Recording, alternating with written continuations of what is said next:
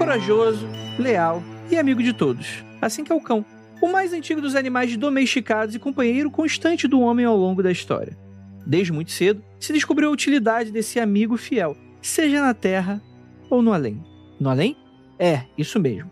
Desde tempos passados há relatos sobre deuses, monstros e demônios com o formato de cachorro, que capturam alma e as leva para o inferno. Existe também uma curiosa conexão entre cães e viagens ao reino dos mortos. Mas você sabia que esses cachorros têm nomes e eles são chamados de cães do inferno? Ou também conhecidos como Hellhounds?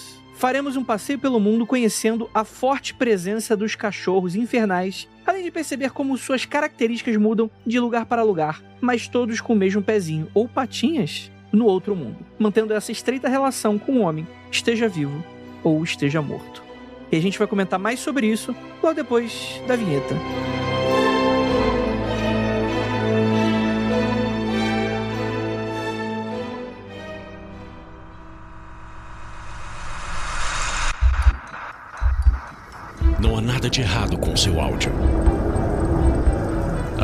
Agora através dos seus sentidos.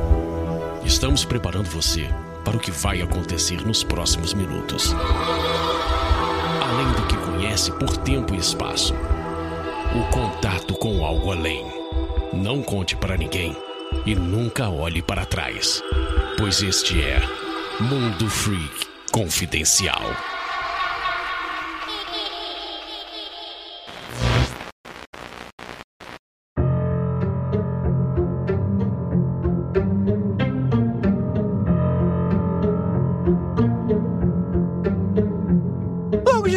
Noites, queridos ouvintes. Está começando mais um Mundo Free Confidencial. Eu sou Andrei Fernandes e eu sou o meu próprio cachorro.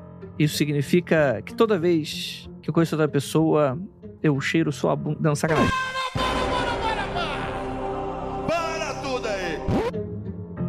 E temos aqui ele, meu fiel companheiro, Rafael Jacona.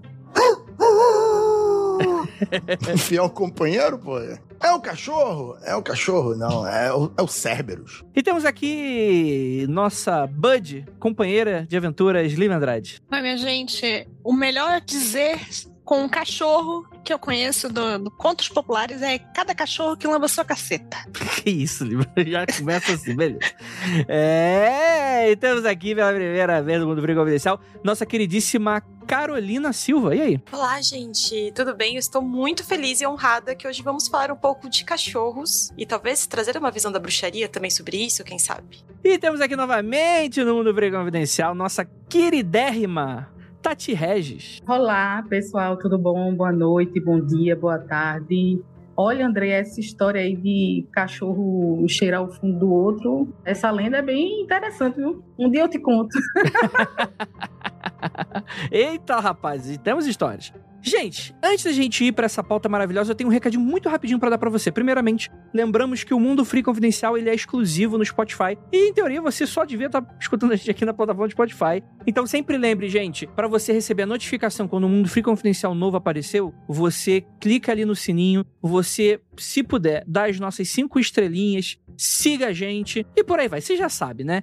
Vá lá no Spotify e faça tudo com a gente. Faça tudo com... Como é que é aquela música dos Tãozinhos? É dos Tãozinhos Choró? Não sei. É, é, provavelmente eu tô, eu tô misturando um monte de música brasileira aqui no meu, no meu recadinho. E, gente, temos também, lembrando que o mundo freak confidencial, apesar de ele ser exclusivo, nós temos um mundo de possibilidades, um mundo que é freak. Exatamente. O mundo freak, ele tem diversos outros projetos que são independentes. Como aconteceu comigo, que está chegando se já não chegou. O tempo é convoluto enquanto estamos gravando e esse podcast pode sair amanhã ou com um mês de diferença, né? Então, não sei se ele já estreou ou não, mas ele tá vindo. Acabamos de aprovar aqui o logo novo do Aconteceu Comigo, completamente reformulado. Muito maneiro aí para vocês. E também pedir encarecidamente para você que não sabe, tá dando mole, o Mundo Freak como um todo, né? Ele tá concorrendo na categoria podcast do prêmio iBest é um prêmio que reconhece as subcelebridades e pessoas com não tanta relevância. E que por isso é pra gente é muito importante, porque dá uma puta visibilidade pra gente. E então eu gostaria de pedir encarecidamente, eu vou deixar o link no post desse episódio. Ou siga a gente nas nossas redes sociais, que vocês já sabem, arroba Mundo Freak,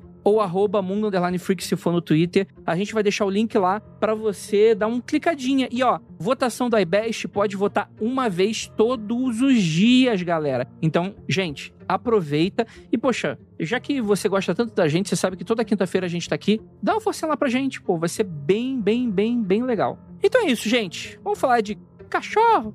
Que cachorro que é? Só cachorro não. Vamos falar dos cachorros do inferno.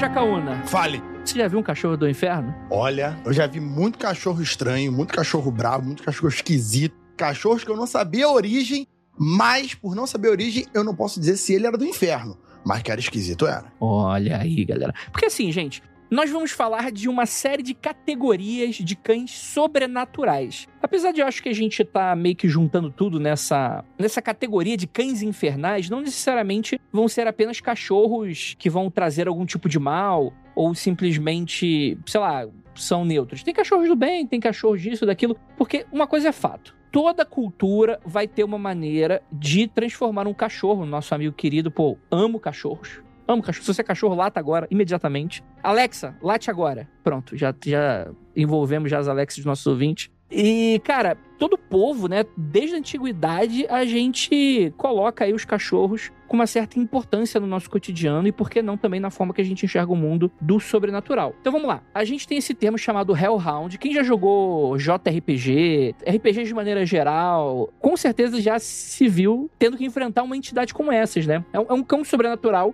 que existe em diversos folclores e que se origina no submundo, havendo assim uma enorme variedade de cães sinistros. Então, por exemplo, a gente tem o Cerberus da mitologia grega, né? Aquele cão de três cabeças. A gente tem o Garmer na mitologia nórdica, os cães pretos do folclore inglês e os cães das fadas da mitologia celta. Então a gente tem um monte de lugar completamente diferentes um do outro, né? E, cara, características físicas variam bastante, né? Geralmente eles são pretos, anormalmente crescidos, sobrenaturalmente fortes, né? E quase sempre com olhos vermelhos ou acompanhados de chamas, né? Porque, né? Eles vêm do inferno, né? E muitos deles são atribuídos a essa figura do psicopompo. Você pode falar pro nosso ouvinte o que é um psicopompo, Carol? Não estava preparada para essa pergunta. Sendo sincera, não sei como responder. Mas o psicopompo, ele vai trabalhar ali entre mundos, né? Ele é como se fosse uma ponte entre o mundo natural em que nós estamos vivendo e o mundo do que a gente entende como sobrenatural. Essa é uma versão bem resumida de uma pessoa que não se preparou para essa pergunta. Então deve ter coisas mais profundas a respeito disso. Perfeito, perfeito. É, psicopompo é uma maneira da gente resumir, né, categorizar tipos de entidades sobrenaturais que, como a própria Carol falou, né, estão entre lá e cá. Eles fazem meio que esse serviço de levar almas pro céu ou pro inferno, por exemplo, né? Então você tem diversos tipos de animais como psicopompos, né? Sei lá, você, quando você pensa naquela da morte da foice, ela é um psicopompo. Quando você pensa em um cachorrinho que vai te guiar por outro caminho, também é um psicopompo, né? Você tá falando, por exemplo, que o corvo é um desses também? Com certeza, com certeza. Se for um periquito, vai ser o periquito. Todo tipo de categoria. Se for o teu pai, vai ser o teu pai, é o psicopompo. Provavelmente uma entidade maligna te levando pro inferno que tomou a imagem do seu pai, talvez, né? O psicopompo é um trabalho, né? É a profissão. Exatamente. O que está sendo no lugar dessa profissão varia. varia de cultura para cultura. Ele é o iFood espiritual. Ele leva você, a nova marmitinha, pro demônio comer. É isso É que eu ia falar, a marmita é você.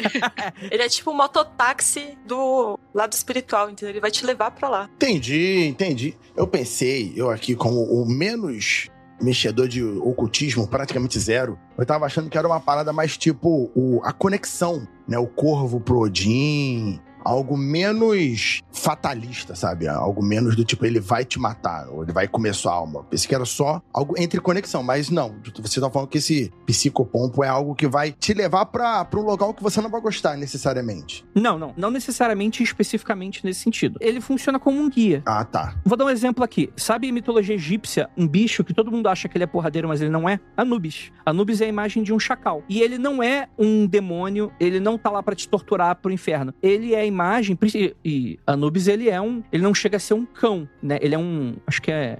É coiote, né? Qual é o, o Anubis? É, o, o animal é coiote, né? Mas é que ele tem esse, essa formato canídeo, né? Ele, ele, ele vai só te levar. Quem vai te comer lá é, o- é o outro deles lá que é o jacaré. Mas tirando isso, ele só leva. O, o Anubis é um chacal. Não, isso aí, mas é meu nickname de 13 anos no, no, nos lugares. Não, chacal é um tipo de bicho. Ah, sim, eu sei também. Mas é o meu nick de 13 anos na Steam também. O, o Chacal. Ah, tá. Entendeu? Então, é tipo assim, ele não necessariamente ele vai te levar pro inferno. Ele pode te levar pro inferno, mas ele pode te levar pra outros lugares. Entendi, entendi. Eu não sei como é que funcionaria pra, pra Odin. Na verdade, ele, ele levava pro lugar que a pessoa ia ser julgada, né? Sim. Ele só levava. Ele, tipo assim, levei, o resto é com vocês. É que a gente pensa no, no, no outro mundo como já o ponto final. Ou é o céu ou é o inferno. Mas você tem diversas mitologias que você tem toda uma parte burocrática pra cumprir, né? Como os egípcios, por exemplo. Você vai ser julgado ainda, um monte de coisa. O fato de você sair do mundo mortal pro mundo dos mortos, seja esse mundo dos mortos algo super complexo ou algo super simples, é, é essa travessia que, pô, o barqueiro da mitologia grega, por exemplo, ele é um psicopompo, né? Caronte. Caronte. Vou dar um beijo aí pro Caronte aí. Onde quer que esteja. Eu só queria dizer que aprendi mais uma coisa aqui, né, com a Carol, com vocês, que eu não conhecia esse termo. O Rafael disse que era o que menos mexia com essas coisas do oculto. Rafael, você tem aqui uma companheira, sabe? Tamo junto. Tamo junto. E, e aí, vocês falando aí do, da burocracia, eu disse: caramba, velho, nem depois de morto você consegue fugir, né, da burocracia. É isso.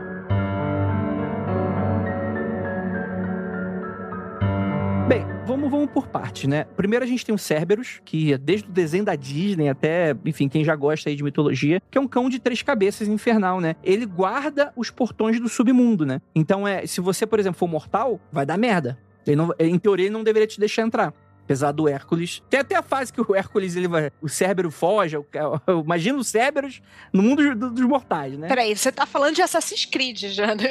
Não. Andrei, tudo na, na mitologia também tem várias versões. A que eu mais conheço é que o Cerberus não está lá pra impedir que você entre. Hum. Você pode entrar. Ele tá lá pra impedir que você saia. Sair que ele não deixa. Sim. Entrar é tua conta e risco, mas é só uma via. E aí vocês, vocês falaram de Hércules, né? Tem Hércules, tem o Morfeu, tem o Enéas e tem um outro que eu esqueci o nome, que foram os únicos que conseguiram escapar do, do, do Cérbero, né? Caraca, hein? Foi Orfeu. Orfeu foi lá e cantou pro. Tocou uma gaita lá pro, pro cachorro, o cachorro dormiu, aí ele conseguiu entrar. É o bardo. Isso. É o bardo. Ele conseguiu entrar e sair. É importante, é importante sair também. Importante sair, importante sair. Né? Entrar, todo mundo faz, né? O mais importante é sair, né? O Hércules, ele não quis entrar. Ele era. A prova dele era trazer o cachorro. É, o cachorro fugiu, pô. Deixou o portão. Hades deixou o portão aberto.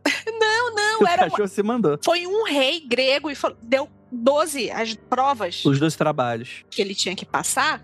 Uma delas era o rei disse assim: traz aqui o Cérbero. Ele foi lá, deu um, um- um mata-leão no cachorro, trouxe o cachorro. Aí, quando ele trouxe o cachorro, o rei se arrependeu, disse: Volta com essa porra que eu não quero isso aqui no meu Ele, deu, não. ele deu aquele trabalho assim. eu- ele, a missão dele era fazer o Hércules se fuder. E ele só botava trabalho que era impossível de fazer. É ele, ah, manda ele pegar o Cerberus. Aí o cara veio com o Cerberus e falou: caralho, vaza daqui com esse bicho, tá ligado? Quem nunca teve um chefe desse, né? Pois é. E é bom dizer também que se Cérbero fosse um ganso, ninguém tinha saído do inferno. Não, não só os três. Todo mundo ia ter ficado, né? Um ganso de três cabeças, imagina, acabou. Não tem mais. Não tem mais. Não tem ninguém, nem o Hades sai do inferno. Ele ia agarrar nas tuas duas canelas, a outra cabeça só Deus sabe onde ia estar, então. exato, exato. O, o Cerberus, ele é filho dos monstros Equidna e o Typhoon, Tifun, né? Ele geralmente, né, o o Cerberus, ele é descrito como tendo três cabeças, uma serpente como cauda e cobra saindo por várias partes do corpo. Ou seja, é um, é um bicho bonito, né? Um bicho gostoso de se abraçar, de ter do lado, o melhor amigo do homem, né? Mas não apenas isso, né? Na mitologia nórdica, existe um cão infernal chamado Garmir, ou Garmi, né? que se- escrito em nórdico antigo quer dizer trep, parecendo mais um, um lobo ou cachorro associado à deusa Hel, é a deusa do inferno, né? Inclusive, pra quem não sabe, os americanos, né, os derivados dos ingleses, ingleses são anglo-saxões, então os nórdicos compunham muito muito do que ia ser o- as palavras, né, o alfabeto, o, o linguajar, né, a gramática, né? Então a deusa Hel é um dos derivados que a gente tem a palavra em inglês Hel de inferno mesmo, né? Ela é a entidade que mora. Quem viu o filme da Marvel aí, que provavelmente é a referência de 90% das pessoas, Nossa. vai lembrar dela aí do filme Não, faz ali. isso não, faz isso não, que ali tá tudo errado, Dre. Ali, Ah, não. Perfeito. aquilo ali é a coisa mais errada possível. Não, não, não, não, não, não, calma aí. Você está me falando que o Thor não era saradão com, ban- com um tanquinho chapado? Como assim? É, rapaz. Ele não era fortinho daquele jeito e louro? Ele era ruivo e barrigudo? Não é possível. Ele era. Marvel me enganou? Não é possível. Era. Eu vou processar a Disney. Tu vai lá, que show. Boa Vai lá, sorte. Champs, entra na fila. O pior é que a gente tá falando de processar a Disney, por causa dessa brincadeira aqui, mas o filme do Hércules que o Andrei citou, ele ensina, ele ensina não, né? Ele mostra tudo errado também, né? Não dá não dá pra levar muito o filme da Disney também. Ah, vou ver o filme da Disney aqui pra ensinar meu filho alguma coisa. É melhor não. É melhor só ler uma história pra ele mesmo. Quando eu estava fazendo a, a pesquisa, eu li que, cara, tem mitologias que falam que esses cachorros têm até, podem até ter 50 cabeças e tem lugar que tem cachorro que tem até 100 cabeças. Eu fiquei, como assim? E parece que também muda o tipo da cauda, né? Dizem que, que tem cauda que é uma cobra, tem cauda Sim. que é outro tipo de coisa, tem cachorro que tem mais de uma cauda. Seriamente, um, um bicho desse aparecer. Ah, Cara, tem, tem uma mitologia tupi, se eu não me engano, ou seja, Paraguai e a parte mais sul do, do país, que tem um cachorro de sete cabeças, se eu não me engano. E- mas ele não tá guardando o inferno nesse cara. Nem, ele não tá lá guardando um lugar ruim. Ele tá guardando um lugar que seria assim: tá mais parecido como se ele estivesse guardando o paraíso para as pessoas não entrarem do que o inferno para as pessoas não saírem. Ele seria um, um cachorro de sete cabeças que seria impossível a pessoa chegar, surpreender ele, porque ele estaria olhando para todos os lados ao mesmo tempo. Cara, eu- eu fico só vendo esses cachorros brabo aqui que estão aqui, tudo de guarda. Aí eu olho pro chão aqui e vejo meus cachorros, tudo de roupinha, dormindinho aqui, não, não, tão de guarda. Eu entendo um pouco de cachorro do inferno, porque eu tenho cinco pinches. Então eu tô ali afiliado com o portão do capeto, do capiroto, tudo, tudo em casa.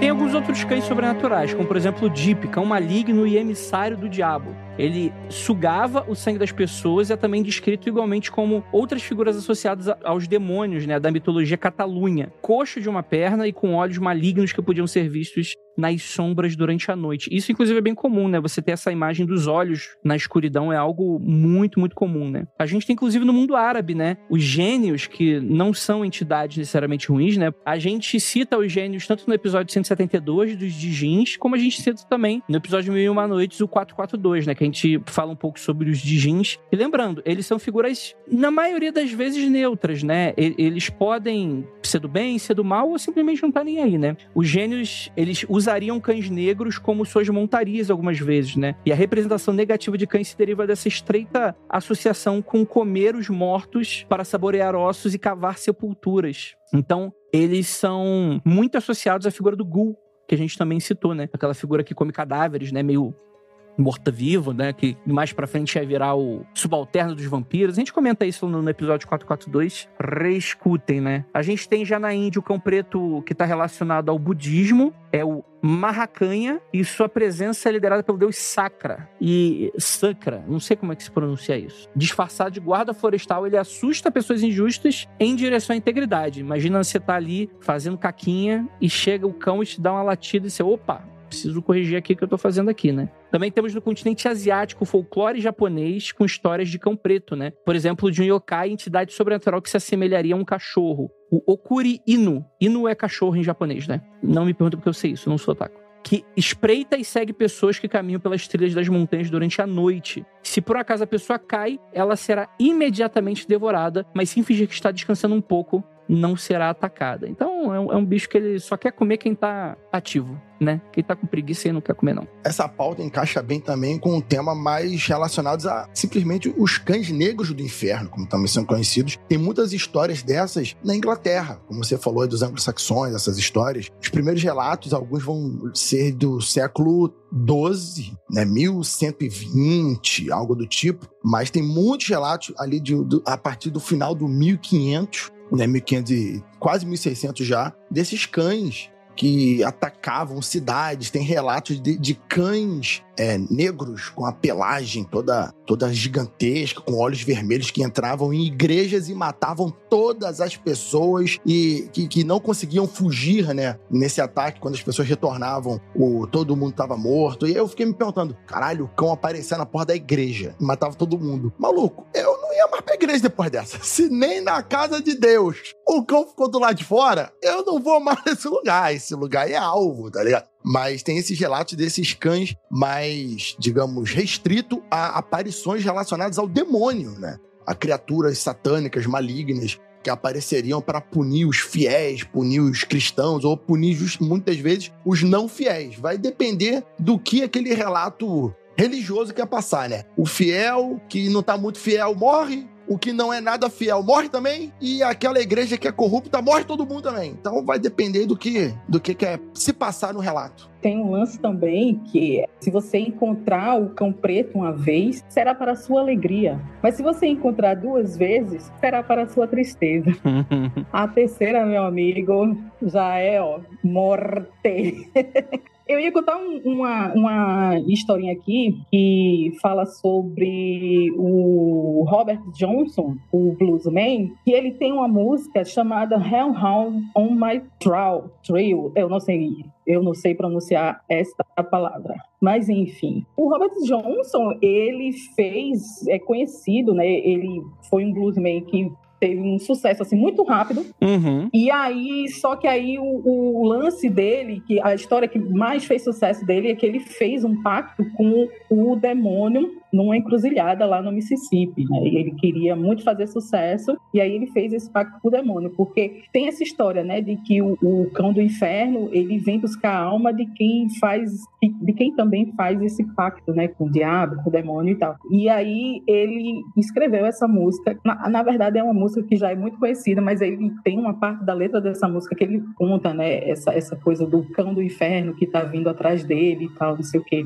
Eu acho uma história bem interessante. Eu não, se eu não me engano, tem um documentário sobre esse cara na Netflix. Não sei se já saiu. Mas a história é bem interessante e principalmente quando encaixa essa coisa do, do Hellhound. Né? Vocês estavam falando e eu me lembrei da série Supernatural. Né? Eles se beneficiam muito dessa lenda, os cães do inferno, né? Ele tem esse momento em que eles fazem também o, eu acho que não é spoiler isso, espero que não, porque já faz muitos anos. Mas tem esse momento em que eles fazem pactos com o diabo e quem vem buscar as almas é o cão do inferno, né? E a forma como eles aparecem é sempre a partir de rugidos, é bastante violento, mas você nunca consegue ver de fato, né? Mas ficou na minha cabeça essa imagem. Eu fico pensando o quanto isso tem a ver com a geografia da coisa. Porque, assim, na Inglaterra, o principal animal que havia lá que era perigoso era lobo. Atualmente deve ser, sei lá, o porco-espinho, porque não tem mais praticamente vida, vida selvagem na Inglaterra. Mas era o maior medo de lá era você encontrar um lobo. Era você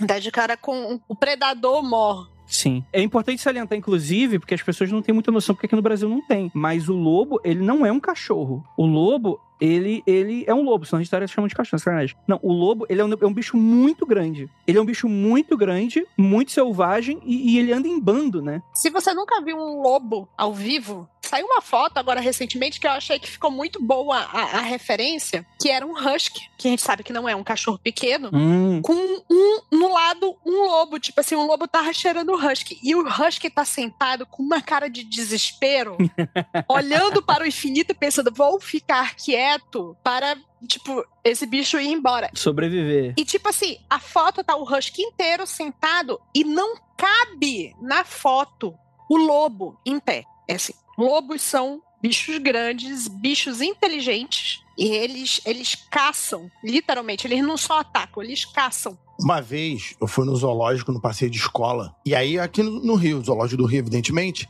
e aí eu vi pela primeira vez um lobo guará. Que não é lobo, bom falar. É um canídeo de outra, de outra espécie. Enfim, é o nome dele é lobo guará.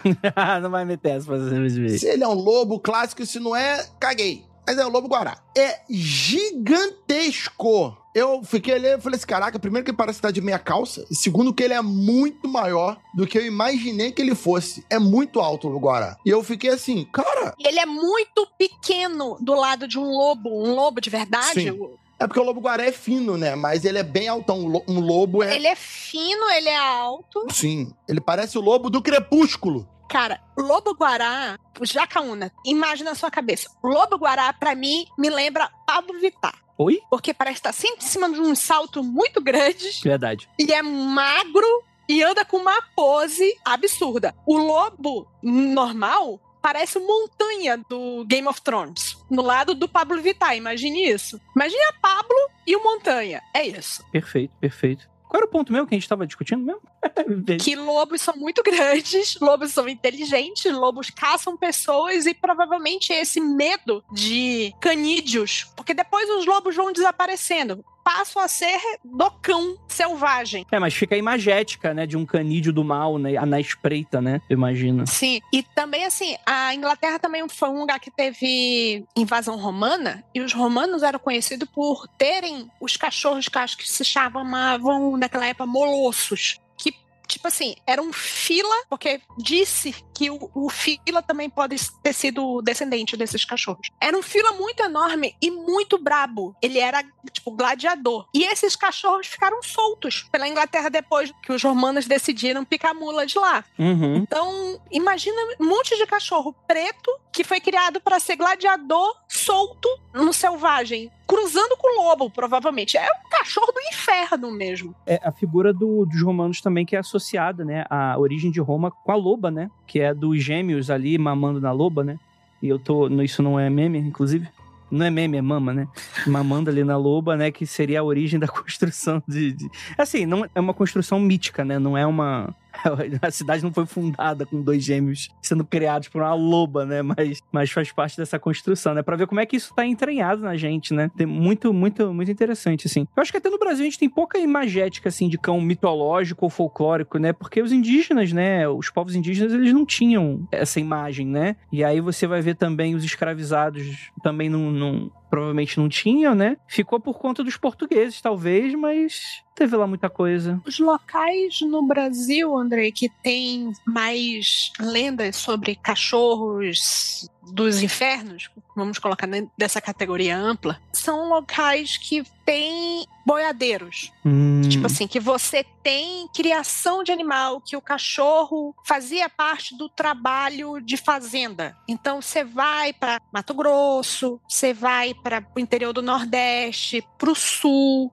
lugares que tinha campeiros, você encontra as lendas de cachorros dos infernos. Cachorro entrando em igreja, cachorro assombração aparecendo durante a quaresma. Cachorro encruzilhada cachorro encruzilhada. Tinha me esquecido dessa história dos cachorros encruzilhada, né? É que aí já entra mais coisa ainda. Que aqui até o lobisomem, ele não é lobo, né? O lobisomem, ele tá nessa figura do português, mas aqui no Brasil ele é muito associado ao porco e a outros tipos de animais, né? Por incrível que pareça, né? Porque a gente tem aquela imagética do, do sei lá, do lobisomem americano em Londres, né? Aquela coisa bem, do cara se transformando, isso é aquele maneiraço de filme de terror, mas aqui é um pouco diferente, né? É mais uma criatura amaldiçoada no sentido não eu não sou maneiro por estar amaldiçoado, eu estou fudido, né? E não cruzem com o meu caminho, porque eu vou, né, invariavelmente, como frustrado que sou, acabar com a tua vida. Tipo um incel da internet.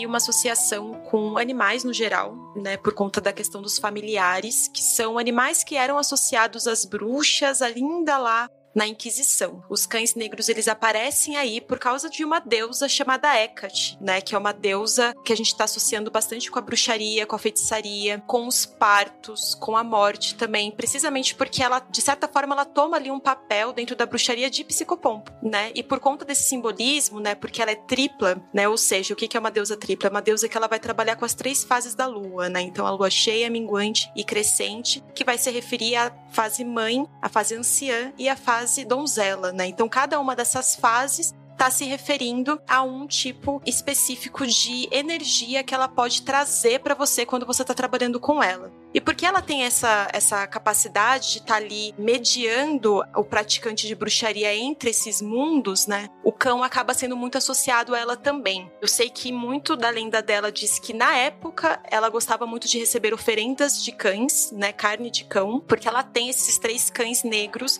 que vão acompanhá-la, né? Em todo momento em que ela vai aparecer ali para os praticantes. Inclusive, existe essa lenda também que eu já presenciei esse acontecimento, inclusive, de momentos em que você está invocando essa deusa e aí os cães é, da vizinhança começam a latir.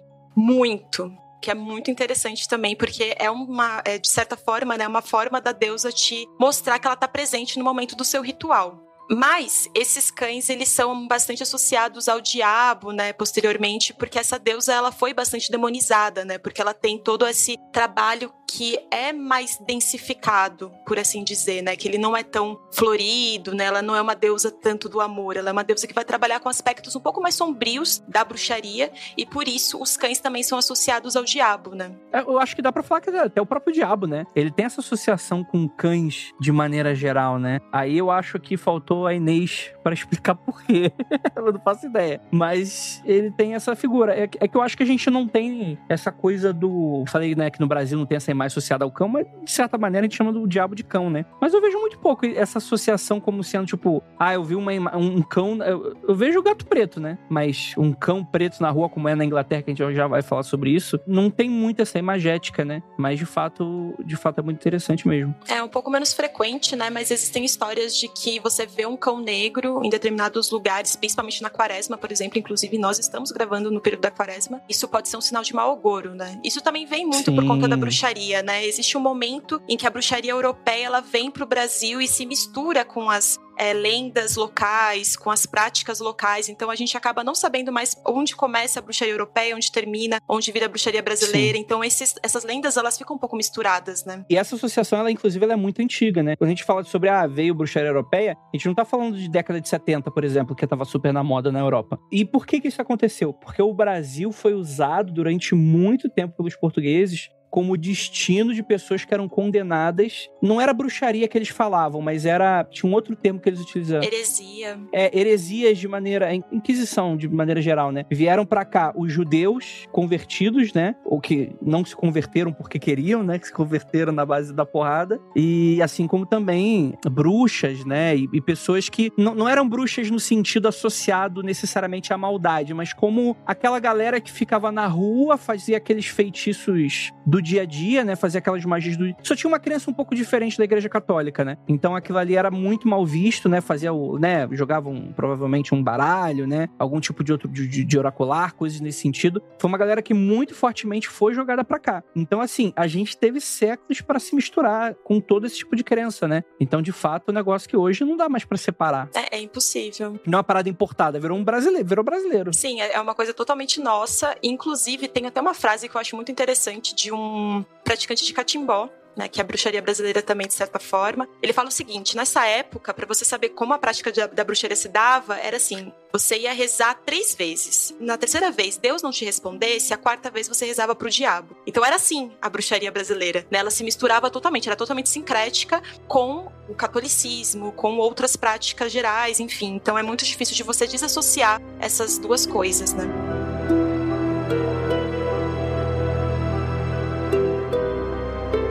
A gente tem aqui, por exemplo, no nosso continente, especificamente nos Estados Unidos da América, nós temos a lenda de um cão infernal que persistiu em Meriden, Connecticut, no final do século XIX, que dizia que o cachorro assombrava colinas suspensas, né? Uma série de cúmulos rochosos e desfiladeiros de uma área ali de recreação popular e também eram reconhecidos como protetores do sobrenatural. E o primeiro relato não local veio do WHC Picon, ou Pichon, no The Connecticut Quarterly, do qual é descrito como um presságio de morte. Então é muito associado essa questão do presságio, né? O termo também foi comum no blues americano, como a Tati falou, né? Tem o Robert Johnson, né, em 37, né, que a gente citou aqui, e a concepção desse Hellhound já era utilizada por vários artistas antes do Johnson, né? Não era uma criação dele, né, mas era uma figura bastante associada na época. Tem, a gente tem também no México e na Argentina vários nomes, incluindo o Perro Negro, o Nahual no México, o Huay Tivo e o Huay Pec também no México, o cão familiar na Argentina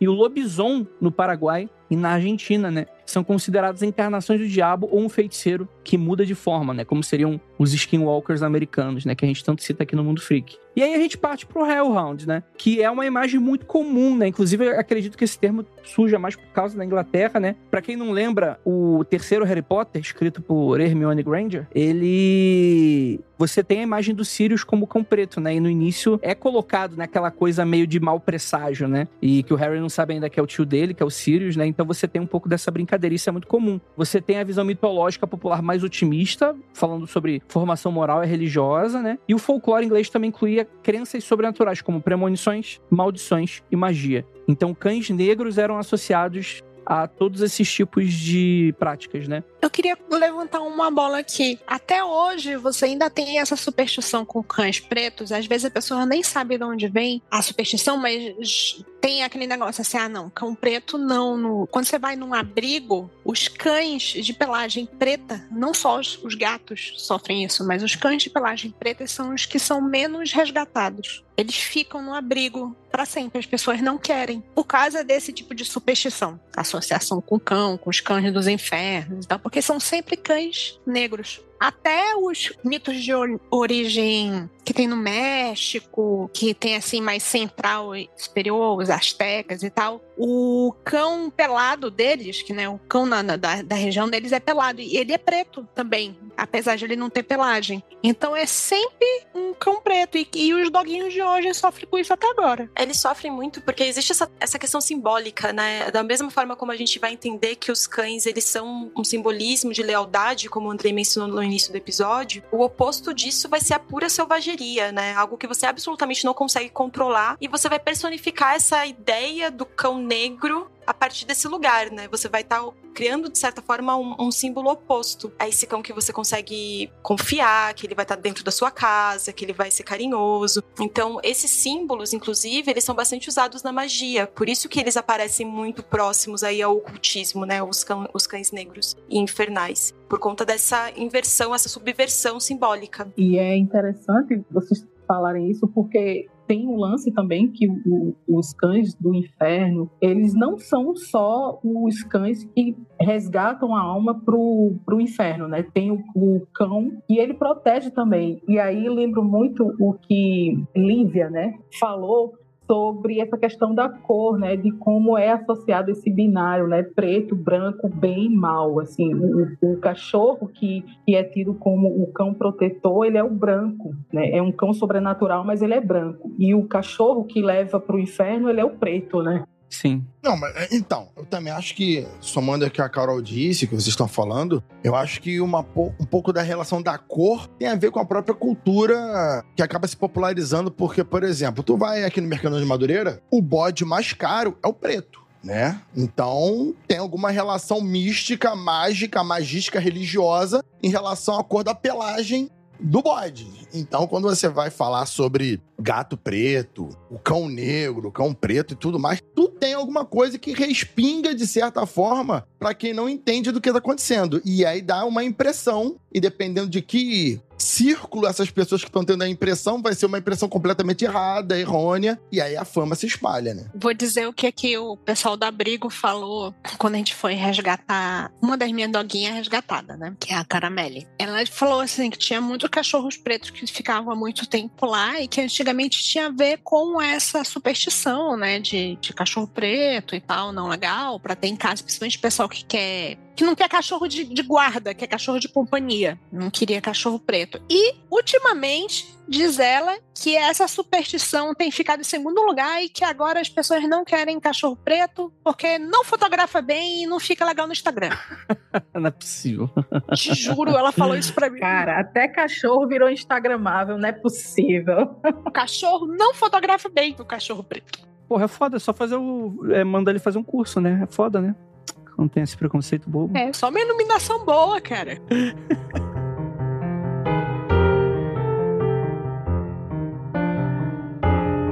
Bem, a gente tem dragões, os Wyverns como parente menor dos dragões, o bicho-papão, o Brownie, não bolo, mas sim uma espécie de mini goblin, anões da montanha, ogros, o fogo-fato e finalmente o cachorro preto compondo parte desse folclore em conjunto com todos esses seres, né? O cachorro preto inglês é geralmente grande de forma bastante anormal, com olhos vermelhos ou amarelos brilhantes, assim como vários outros, né? Muitas vezes está conectado com o diabo, além de estar associado aos presságios de morte, né? Ou seja, um padrão aqui que a gente está vendo, né? E alguns cães, como o Barghest e o Chuck, melhor dizendo, o Chuck, são diretamente prejudiciais e outros, como o Gert Dog, dizem se comportar de maneira benevolente como animais guardiões guiando viajantes à noite no caminho certo ou protegendo-os do perigo. Eu consigo imaginar um, um viajante na Inglaterra porra, mano, eu não consigo saber onde está a cidade. E, mano, se tu vê um cachorro, tu sabe que você tá. É tipo uma gaivota, saca? Pra mim é uma simbologia muito próxima, sei lá, do Noé com a pomba, né? Tipo, pô, eu sei que eu tô próximo por causa desse cachorro. Então eu consigo imaginar como é que esse tipo de lenda nasce, né? Nesse sentido, né? E aí, de fato, né? Alguns desses cachorros aí são brancos nesse sentido. Acho que tem outra questão também de que, durante a Inquisição, a lenda dos familiares nasceu na Inglaterra, né? Foi onde eles decidiram que as bruxas tinham familiares. Hum. Então, existe essa associação muito forte aí, não só do cão, né? Vai ter outros bichos também. Vou citar aqui Harry Potter mais uma vez, que foi escrito por Hermione. Você, todos os bruxos têm um bicho, né? E essa, essa presença muito forte de ter é, esses bichos vem a partir dessa questão toda da Inquisição que a gente já mencionou. Então, toda essa imagética foi criada naquele momento. E essa associação com o diabo é porque os cães ajudavam e guiavam as bruxas até o suposto sabá que elas iriam praticar na floresta. Então, por isso que eles também estão associados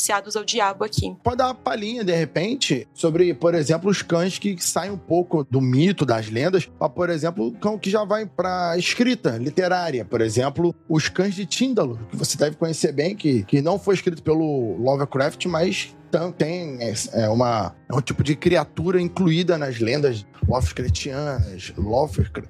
Eu não sei falar, não, não me importo muito com esse cara, mas é um tipo de fera em forma de cachorro, digamos assim, que viaja entre dimensões, matando, caçando pessoas que fazem coisas específicas. Caraca, agora eu esqueci o que, que eles fazem. São eles que caçam quando a pessoa fica nos ângulos de 90 graus? Ih, rapaz, agora eu esqueci. O quê? Mas tu conhece os cães de Tíndalo? Os cães de Tíndalo, pô. O Lovecraft. É que eu esqueci por que eles vão atrás das pessoas. Ângulos de 90 graus, você me pegou aí. Não, o que que acontece? Calma aí, calma aí. Tô Calma aí. confundindo? São dois animais diferentes? Não, não, não. Você tá correto. É porque eu acho que é quando você tá lidando com seres que viajam extradimensionalmente. Eles são seres além dimensão e além tempo. Então, por exemplo, naquelas histórias que você tem, sei lá, o cara que abriu a porta e foi pra outro lugar. O cara que viu uma fresta num ângulo esquisito, entrou e acabou em outra dimensão. Histórias comuns, assim, pra Lovecraft. Eu, eu acho que é isso. Há muito tempo que eu não leio, mas eu acho que é mais ou menos isso, né? Esses cães, eles vagam no espaço entre, entre mundos, né? E esse conceito é muito legal do Lovecraft, né? Uma das poucas coisas legais do Lovecraft que eles só se movem através dos ângulos de 90 graus, como o, o Rafa tá falando. É, isso aí. Eles precisam de vértices. Uma maneira de você escapar deles é você entrar em uma redoma. Eles não conseguem ter acesso. Tirando isso, eles conseguem ter acesso a qualquer lugar que tem um vértice. Então é um conceito muito interessante de se, de se abordar, de fato, né? Esse, definitivamente o moço não era bem da cabeça, né? Isso que o Andrei falou, eles seriam caçadores que iam atrás de pessoas que viajaram entre dimensões ou algo do, do gênero, né? E eles eram meio que punidores, né? Eles, eles sentiam o cheiro da caça e iam atrás desse tipo de gente. Sim, é um conceito bem legal, assim. E não é muito incomum, não, como a gente até viu do próprio Cerberus, né? Pô, é, é o tipo de coisa, meio que. Não, a gente não tá falando sobre inferno ou mitologia, de certa maneira, mas a gente tem um conceito muito semelhante, né? Que é um cão que tá guardando alguma coisa, né? É um cão que tá, faze... tá, tá te punindo por algo que você fez. Então acho que conversa com tudo isso que a gente tá fazendo, né? Esse inconsciente coletivo inglês, com certeza. E é isso, né? A gente tem um milhão de outras séries e filmes, etc., que abordam né? A gente falou do, do, do livro dos bruxinhos, né? A gente tem o próprio Supernatural, como a Carol falou. Tem um- uma história famosa do, do Sherlock Holmes, que era o Count de Be- Baskerville, não sei, mano. C- Cão de Baskerville, acho que é assim. É, uma coisa assim. Que, na verdade, é uma pessoa que tava se aproveitando das lendas pra zoar um, um outrem, né? Foi um momento Scooby-Doo. Ele inventou um monstro pra zoar outra pessoa. E dei spoiler, mas, porra, Sherlock Holmes já faz tempo, né? Então, o- pessoas se aproveitando das lendas pra, pra assustar outras pessoas aí. Eu sempre achei maravilhoso, né? Porque ele pinta os cachorros com, com uma tinta que deixa os cachorros com uma cara de sobrenatural, brilhando no escuro. Sempre achei isso mó vacilo, fazer isso com os doguinhos. Mas imagina só, tu tá no meio da floresta. Se eu me assusto quando eu acordo no meio da noite e vejo o cachorro, o caramelo olhando pra mim com aquele óleo refletindo no meio da noite, leva um susto. Imagina se tá no meio da floresta, tá de cara com um cachorro brilhando no escuro. Eu queria. Peraí, você queria o quê, Carolina? Queria ver um cachorro desse na floresta à noite no escuro. ah, sei lá, experiência, né, gente? Bruxaria, parece ótimo. Parece, né? É, eu, eu, eu espero que, que quando eu ver eu esteja do outro lado do ancinho, né? Ou de alguma maneira de me proteger à noite dentro de um cercado, talvez, né? Então, é isso aí. Se você for levar em conta aí o Supernatural, você vai ter que fazer um círculo de sal, né? Tem que ter toda uma proteção, não sei. Uma redoma, né? Uma parada assim, né? Perfeito. Deixa eu dar duas dicas aqui, porque a Lívia falou do cão do Baskerville, de Arthur Conan Doyle, né? E aí eu lembrei que tem duas adaptações de filme, uma de 39 e uma de 59, eu acho que é essa data. E tem também a série de Sherlock, né? Com Benedicto Cumberbatch. E acho que é na segunda temporada também que aborda esses cães, né? E aí ele me falou esse negócio do, do Scooby-Doo, né? Que é muito a cara do Scooby-Doo. Tem também um episódio de Scooby-Doo, né? Que fala dos, dos cães. Uma coisa que está muito entranhada, assim, na cultura, né? Seja como o Andrei já falou aqui, né, das séries, filmes e, e jogos e tal. E também na Inglaterra, né, assim, tem, tem pub lá que eles se chamam, as logomarcas são os cães negros, cada, cada pub tem um nome de um cão, tem time de futebol, né, com o nome do cão negro, assim, é bem interessante, assim, como a cultura, né, como o povo absorve, né, essas lendas, esse folclore, né, eu acho massa. Você tem o Black Dog, que vem de cachorro quente aqui em São Paulo também. Não, pode, não podemos esquecer. Grande Quando eu folclore. estive em São Paulo, eu comi, eu comi no Black Dog. Eu, tô- eu comia Black Dog, eu comia com. Ai, era muito bom, Andrei, porque tu fosse lembrar disso. Nossa, era muito bom, porque eu comia o cachorro quente. Deu fome agora. cachorro quente prensado com pão de queijo, E purê. prensado e purê e suco de amora. Gente, era muito bom. É, o purê aí me quebra. Mas, enfim, né? Mas vambora. Como assim te quebra? Esses dias eu fui pra Minas Gerais e descobri que lá eles não comem com purê, colocam queijo. Eu fiquei muito impressionada com isso. Ah, e sim, pô, queijo show. É, No Rio, no Rio de Janeiro, a gente coloca ovo de codorna. Você coloca É o que aí. tiver no Rio de Janeiro. É praticamente uma refeição de 17 talheres o o hot dog do Rio de Janeiro. Que sobrou da geladeira. É isso, gente. Abordamos, fizemos um pupurri dos melhores cães negros sobrenaturais da história. Qual que faltou, gente? Comenta com a gente lá nas nossas redes sociais. Mandar um beijo pra você que chegou até aqui no podcast. E aquilo, não olhe para trás.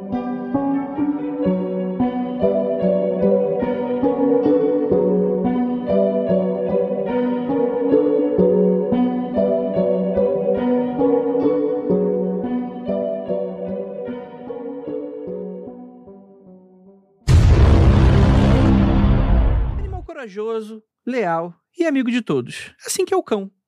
Que colocou pra nós beber. Sacanagem. É. Assim que é o cão. O mais antigo dos animais de domínio.